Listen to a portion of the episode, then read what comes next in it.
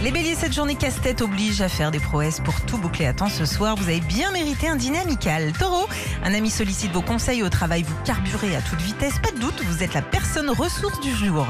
Les gémeaux, votre tribu prend de l'importance, surtout si vous avez un projet commun. Les cancers, n'écoutez pas les critiques de ceux qui ne font pas mieux. Vous êtes sur la bonne voie. Lion, votre concentration fait la différence pour ce lundi qui exige de la constance. En amour, la soirée est belle. Vierge, au travail, vous passez des heures à récupérer une affaire mal embouchée. Patience, ça s'arrange car vos bases sont bonnes. Les balances, cette journée un peu lente permet de plonger dans un dossier de fond. Ne brusquez rien ce soir, détendez-vous. Scorpion, vous êtes le signe nostalgie du jour. Vos échanges sont bons et vous avez de la chance.